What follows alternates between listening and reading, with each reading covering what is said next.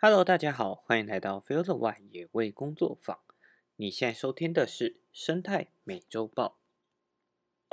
上周末的冷气团啊，真的是让中部的气温突然降了好多，也有很多认识的人一个不小心就着凉感冒了，所以大家一定要注意季节转换的保暖哦。这个礼拜也有许多新闻是之前新闻的追踪。第一则新闻是。民众诱拍太平山黄喉貂，领管单位依法送办。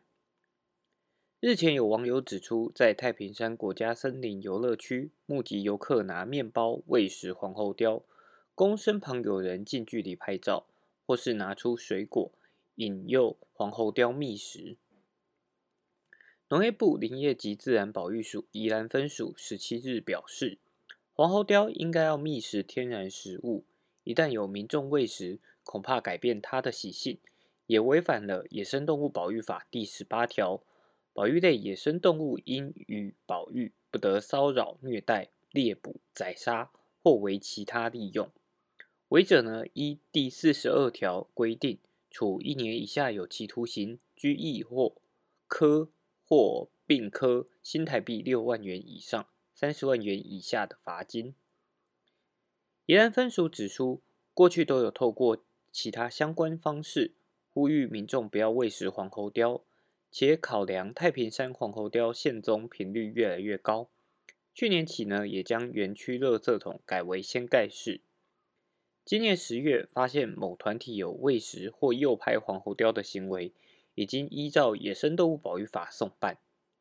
那从十一月十五日呢，更采取加强宣导的方式。只要游客入园，入口售票站就会发送“请勿喂食野生动物”的加强版宣传单，也明确揭露游客如果发现有人喂食野生动物，可以向园方通报。而在加强宣导后呢，也是相当有成效。十四日在太平山园区接获民众通报，又有一名男子疑似喂食与诱拍黄喉貂。全案依照《野生动物保育法》交由警方侦办。宜兰分署也再三呼吁游客面对野生动物要有三不原则，也就是不喂食、不亲近、不干扰。好，感谢宜兰分署呢，很快的就处理了这个问题啊。之前看到黄喉喂食黄喉貂的这个新闻的时候，真的是非常的气愤。但过去呢，对于这样喂食野生动物的处理方式，大多采取柔性劝导，所以成效并不算是太好。那这次宜兰分署呢，愿意积极的送办，希望真的能够让大家警惕，不要再喂食野生动物了。但过去之所以相对柔性，其实是因为《野生动物保育法》当中并没有明文写出喂食其实算是一种骚扰。所以也希望这一点呢，可以尽快的改善哦。第二则新闻呢，也是之前新闻的追踪报报道啊，不知道大家是不是还记得今年三月被周刊揭露的将保育类短耳鸮圈养工人拍摄的新闻呢？圈养保育鸟类非法棚拍，桃园机场负责人夫妇下场铺。代县夫妻呢，在龙潭区经营采预约制、付费得入内拍摄鸟类的桃园机场。戴男在脸书管理台湾飞羽桃园机场社团，崔女呢则在赖的桃园机场群组管理人。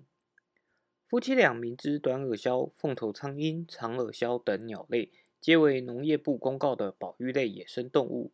因与宝玉，不得骚扰、虐待或为其他利用。但竟为了盈利，自二零一八年元旦起到二零二一年十二月十五日被查获时，在桃园机场内饲养小鸡、白老鼠，再将活小鸡或白老鼠捆绑在园内的野拍区树枝上，长期性、常呃常态性的喂食野生动物，或作为诱饵来吸引。短耳鸮、凤头苍鹰等保育类野生鸟类进入园区。戴县夫妻俩在园内设置了四处的棚拍场所，其中三个棚外有铁丝网架，以放置老鼠等活体小动物等诱饵在树枝上。制造短耳鸮等保育类野生鸟类自高空俯冲的情境供人拍摄，捕捉画面期间有呃，并有以手抓、压制短耳鸮等保育类鸟类的行为，以诱饵、手抓等相关方式干扰野生动物的正常生存模式。经众多爱鸟人士在将在桃园机场内棚拍搜证的照片啊，取得短耳鸮右爪抓有小老鼠，左侧呢亦遭到催女按住的照片，向警方检举。宝鸡总队刑警大队持搜索票，于二零二一年十二月十五日前往搜索而破获。法官审酌。被告戴姓夫妻两人非法骚扰保育类野生动物，造成野生动物无法依其自然习性成长，同时也影响了自然生态平衡，妨碍环境永续发展。所谓惩属不该，念及被告两人饭后坦诚犯行，态度尚可，以及被告两人尚需共同抚养一名未成年子女，均判处。徒刑两个月，各预支一颗罚金。另外，被告戴姓夫妻两人于受理时均供称，二零二一年查获前两三年就已经经营了桃园机场，每个月营收大约两千至三千元不等。法官依照戴姓夫妻供称自二零一八年元旦至二零二一年十二月间查获为止。合计经营了四十七点五个月，依照每个月两千元的收入计算，被告两人共同经营桃园机场的犯罪所得为九万五千元，最终判处徒刑两个月，缓刑两年。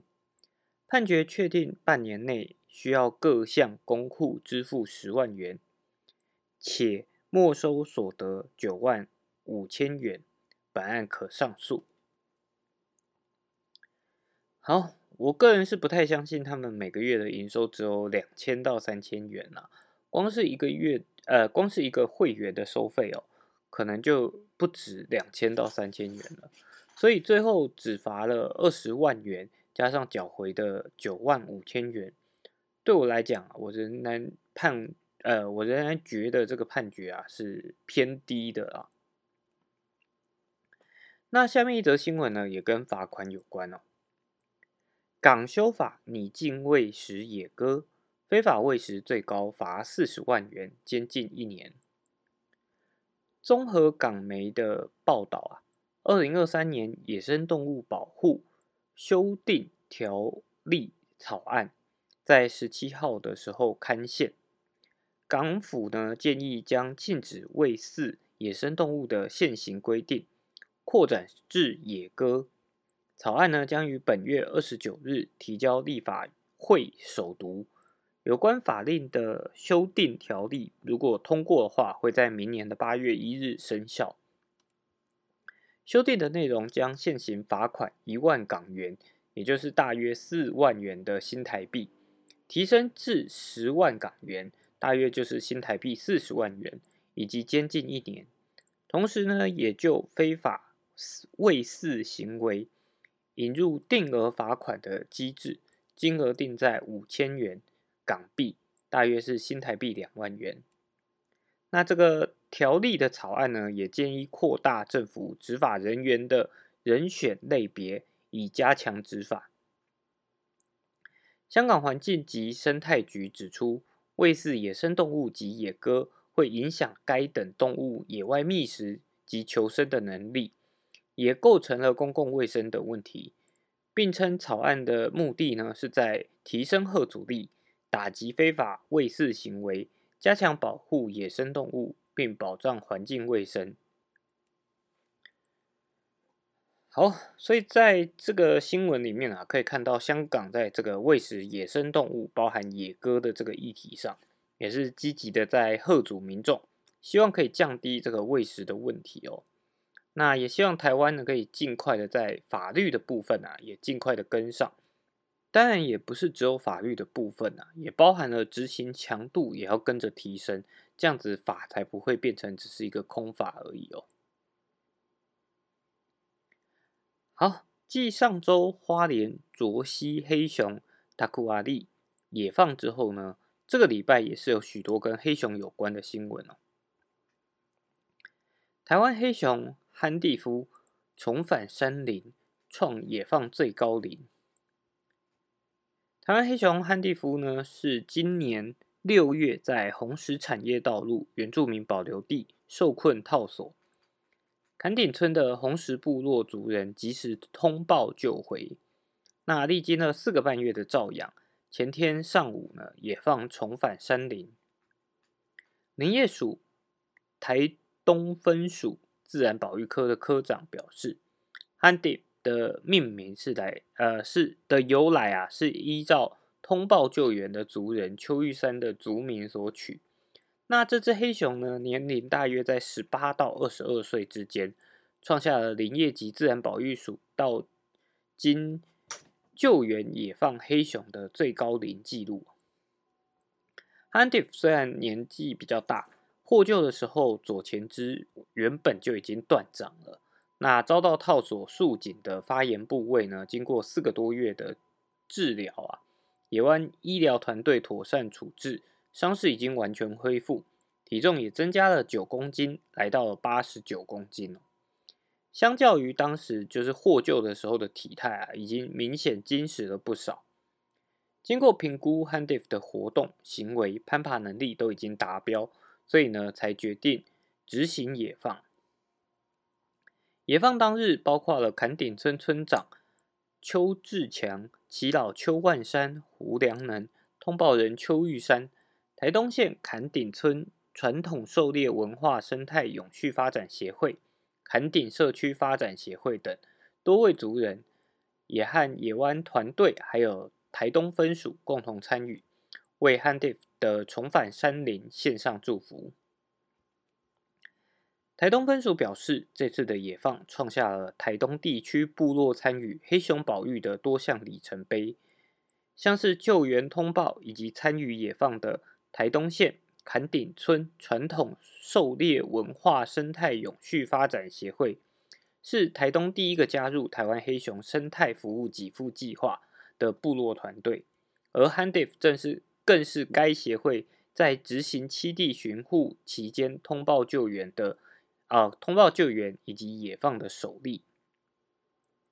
那未来的一年呢，将透过卫星定位的资讯，持续掌握 Handiff 的动向。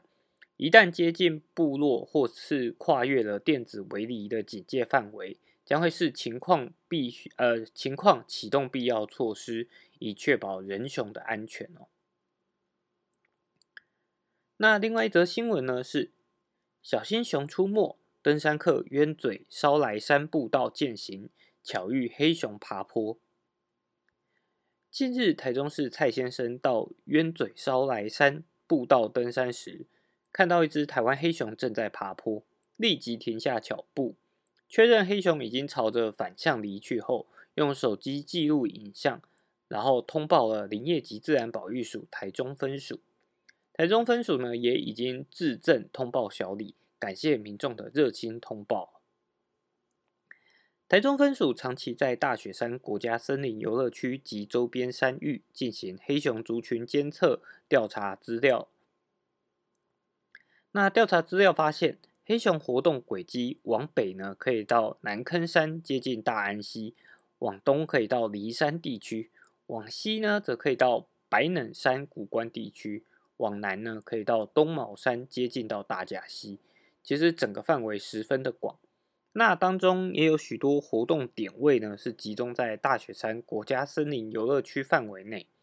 他们可能趁着游客不注意的时候，穿越了步道或者是林道。那黑熊的嗅觉呢十分敏锐，游客如果进入了大雪山国家森林游乐区及古关七雄等台湾黑熊活动的山域时，应该要落实无痕山林的准则。将个人的食物管理好，切勿在山林间遗留厨余垃圾，吸引黑熊前来觅食。那登山健行活动，不要在晨昏的时候单独行动，同时可以携带熊铃啊，或者是播放音乐来发出声响，避免和熊的不期而遇。如果真的遇到了黑熊，请保持镇静，不尖叫奔跑，以面对黑熊的方式缓步退后离开。黑熊呢，一般是不会主动攻击人的。在确认安全之后，也要立刻向林业保育署台中分署通报黑熊出没的位置，享受这片有熊森林的同时，也能当个有对熊友善的旅人。好，台湾今年的台湾黑熊通报笔数啊，似乎是真的不少。虽然没有办法明确的知道台湾黑熊族群数量是不是真的有增长，又或者是因为民众更认识了通报系统，而且愿意来进行通报，才让这个通报笔数变得比较多。不过中心还是希望说台湾黑熊的族群是越来越好的，未来大家都有机会可以一睹他们的英姿。不过也是要就是大家要千万要记得，就是遇到熊的时候不要紧张，那保持镇定，不尖叫奔跑。然后以面对黑熊的方式缓步退后离开，又或者是携带熊铃，以告知黑熊们说：“哎，我们今天要来山上打扰咯。那在一些刻板印象里面啊，会有譬如说啊装死啊或者爬树，这些在台湾其实都是没用的，因为台湾黑熊它的食性其实是杂食性的，所以呢它也会吃一些腐肉。你如果装死的话呢，刚好就是会被它当做腐肉，所以。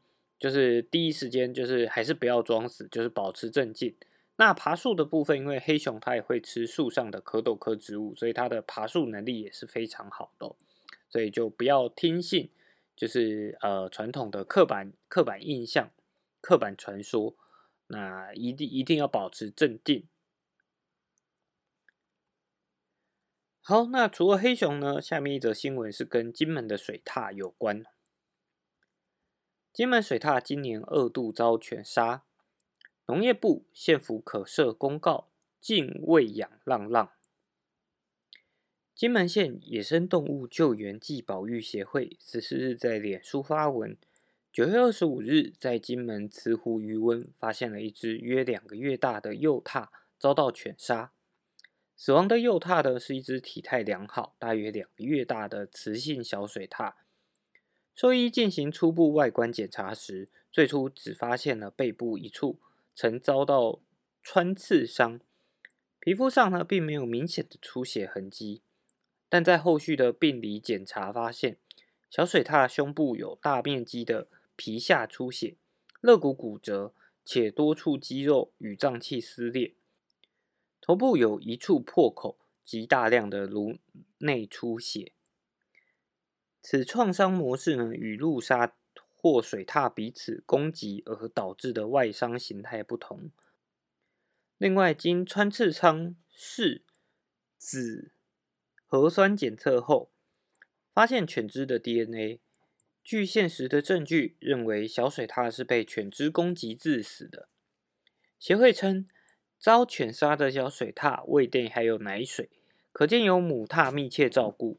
但仍然遭到犬只攻击，令人担心母獭及其他幼兽的安危。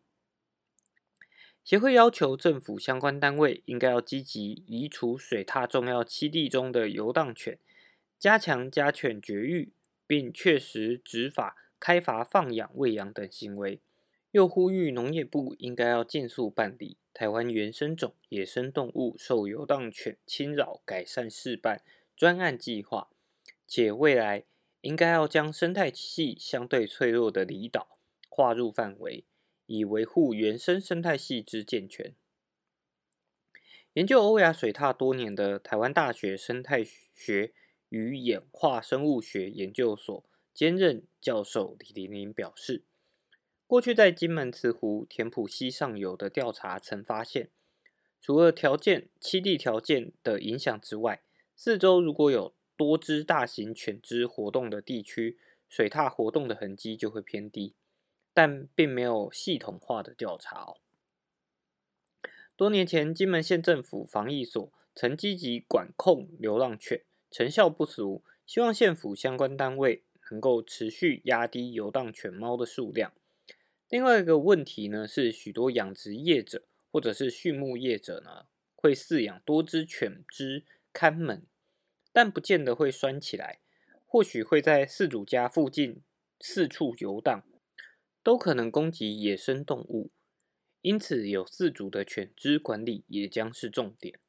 他希望农业部林业署正视游荡犬猫对野生动物的威胁，采纳野保团体的意见，多管齐下，同时评估与追踪成效，滚动修正策略行动，逐年降低游荡猫犬的数量。农业部动物保护司副司长表示，根据国家公园法第十三条。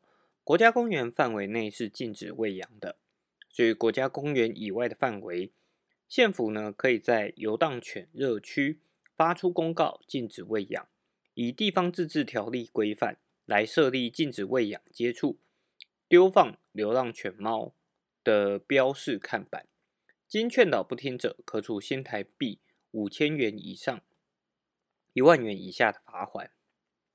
那金门县政府建设处农林科回复查询时表示，早期调查中未发现有犬杀水獭，今年首度发现这一起犬杀其他保育类野生动物的记录呢，则为零。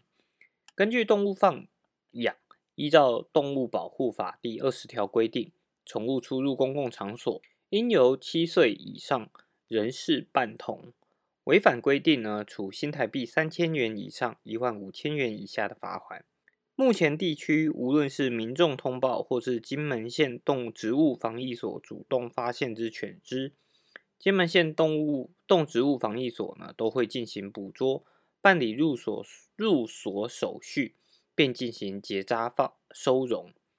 另外，针对游荡犬数量问题，金门县政府则表示。金门路边可见的犬只，大部分都是家犬，很少是流浪犬。而另外一起疑似犬杀的事件呢，是在五月十三日在关澳海堤通报的水獭死亡案件。当时水獭腹部有多处疑似犬只攻击所造成的穿刺伤，但经解剖检验后未验出犬只相关的科学证据，所以不列为犬杀。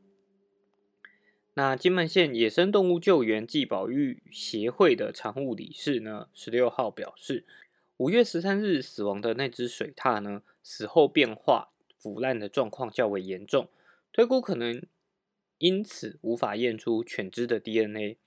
但协会兽医师在金门的初步检验时，发现很多犬只咬伤的特征，所以呢，判定是犬杀的几率很高。只能说，游荡犬只对野生动物造成的骚扰真的相当的多，只是近期议题被关注到，所以才开始有更多的报道。那也希望像金门这样子的环境，照理来说应该会是比台湾本岛更容易可以控制游荡犬数量的。不过，要如何来管理这些放养犬啊，可能又是另外一个大难题了。再来这三则新闻呢，都跟狩猎相关。部落头目上山打猎，误触私设电网，惨遭电死。农业处表示，私设电网无规范。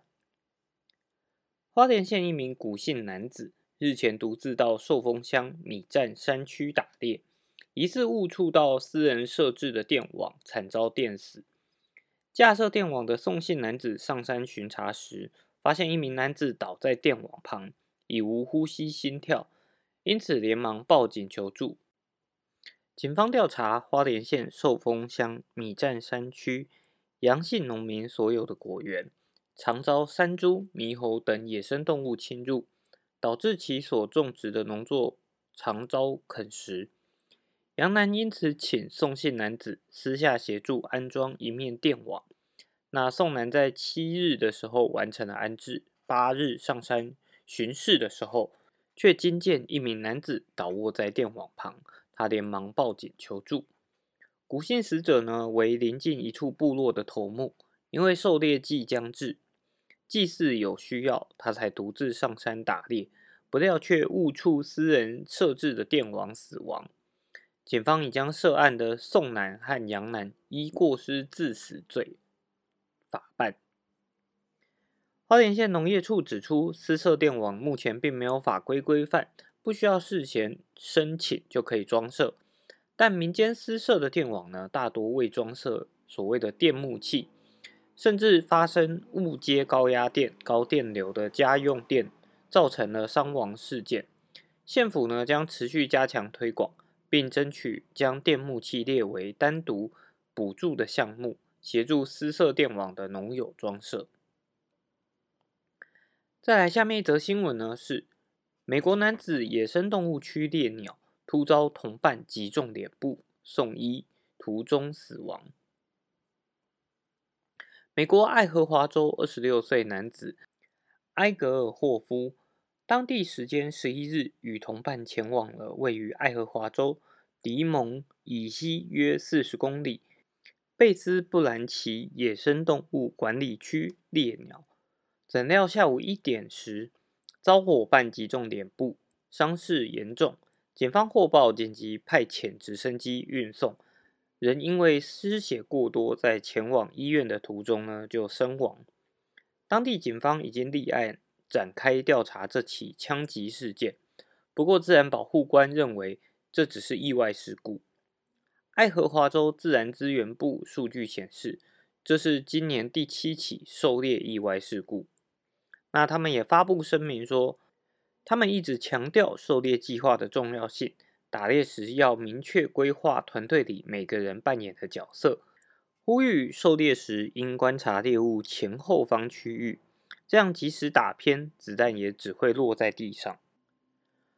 好，那以上两则新闻呢，都显示了其实打猎是一件极具危险性的活动啊。其实如果不缺乏蛋白质来源，真的可以考虑减少这类的活动，毕竟为了游戏行为而失去生命，似乎也是不太值得。在下面一篇呢，是脸书粉砖千鸟陈列所分享的一篇故事，因为我个人看了相当有感触哦，所以也想分享给大家。不够的，几年前我旅行时认识了十二，那是在花莲玉里。他和我在某条禁止进入的溪流偶遇。他和同伴烤着刚打的山枪，那时山枪保育，但我知道那就是他们的生活，没有人有资格说什么。十二人不错，家里有三个弟妹，只有父亲一人做工地养家。虽然生活步调缓慢，没有太多开支，但他仍然常常上山猎捕动物，帮家人夹菜。那段时间，十二常常带着我上山。我睡觉时，他通常在打猎。很多时候，我早上起来，锅内就已经在炖煮野味了。在山上，法律是很遥远的东西，你很难确定自己会打到什么。但死亡是很公平的，无论打到什么，就是吃下去。大学的时候，我还在做标本，我跟他拿了一颗山枪的头骨，这个我喜欢。我跟他这么说，他记住了。从此，我时不时就会收到他从花莲寄来的头骨，什么都有。尽管我跟他说，我也没有需要这么多，他还是积到一个量就会寄过来。我的工作室被骸骨环绕。几年后，十二买了车，三枪解除保育。前阵子，十二传来一张照片，满载三枪的后车厢。他说，他承揽了一些小餐馆的生意，会稳定的供应肉给餐厅。我看到照片，五味杂陈。他笑着说：“不保育了，现在不用偷偷卖了。”弟妹上了高中，现在会跟他一起上山。那个狱里的家中，父亲终于可以卸下了重担。我说：“我觉得有时候可以猎够用就好了。”十二笑着，看起来很得意的说：“怎么猎都不够用的，现在到处都在缺货。”也是，我说怎么猎都不够用的。这篇文章看完啊，真的是满满的感触。不是因为原住民狩猎，那不单单是因为那些生命的逝去，更多的是对人性的贪婪感到失望。怎么猎都不够用的。在山上，法律是很遥远的东西。那在城市呢？我们曾几何时对自己的生活感到满足？生活里的东西够用就好，钱够用就好，房子够住就好。但我们不懂得分辨需要和想要，那我们跟故事里的十二又有什么样的不同？只是十二他住在山上，追求经济的方式就是猎捕这些动物。但如果不知足的掠夺，最后也只是导致了资源不敷使用而已啊。好，再来是这个礼拜的最后一则新闻，分享一个与外来种有关的新闻啊。西子湾外来种武装双极蟹增多，可日捕千只，勿食用。国家海洋研究所在脸书贴出了数张绑螃蟹照，说明近年高雄渔民在西子湾抓到的武装双极蟹，而且数量逐年上升。有学者利用形态学及立线体 DNA 分子鉴定技术，确认这个是武装双极蟹。这个蟹类呢，没有经济利用的记录，目前研究对于它的食性甚至不太了解。现阶段无法确定是不是会像毒蟹绣花及熟若蟹，因为摄食有毒生物会累积毒性在体内，如果人类食用的话可能会中毒，所以建议大家这个武装双极蟹也不要去食用它。这个物种呢，原本记录是在墨西哥、尼加拉瓜以及巴拿马的海域。那今年国海院的人员展开调查，确认族群分布、生物资讯以及它在台湾分布状况、基本生物学资讯、繁殖季节等，发现呢，在台湾从台南的渔光岛到屏东的嘉东海域，都有这个武装双极蟹的踪影哦。那捕捉数量较多的呢，则是在高雄西子湾。目前的数据显示，全年皆为繁殖季，随着春季和秋季应该是爆卵的高峰。研究人员透过访谈渔民得知，武装双极蟹首次发现是在二零一二年到二零一三年之间，不过当时只是偶尔捕获的富渔货物啊。近年来的渔民呢，却可以在周边海域一天捕获到一千只左右。国海院说明，如果外来种成为了入侵种，会对原生种族群产生竞争或排挤，可能会造成杂交或疾病传播，甚至改变原生态系统。好，如果真的是一种新的外来种啊，希望它能够呃不要变成入侵种啊，就能够对原生的动物影响小一点。至于这样的海洋生物到底是怎么样成为外来种？如果它是用游的过来啊，其实那就算自然迁徙，而不会被归类到外来种哦。因此有一个推论是，它可能是跟着大型船只的所谓压舱水，而移动到它本来不会到达、自然到达的区域啊。那所以这样也只能说，人类的发展真的是处处都会影响着环境呢。好，那这个礼拜的生态美洲豹呢，就到这边。喜欢我们的节目，欢迎追踪我们的 Podcast 频道。我们同时也有脸书的粉丝专业、Instagram 跟 YouTube 频道哦。那我们就下一拜再见啦，拜拜。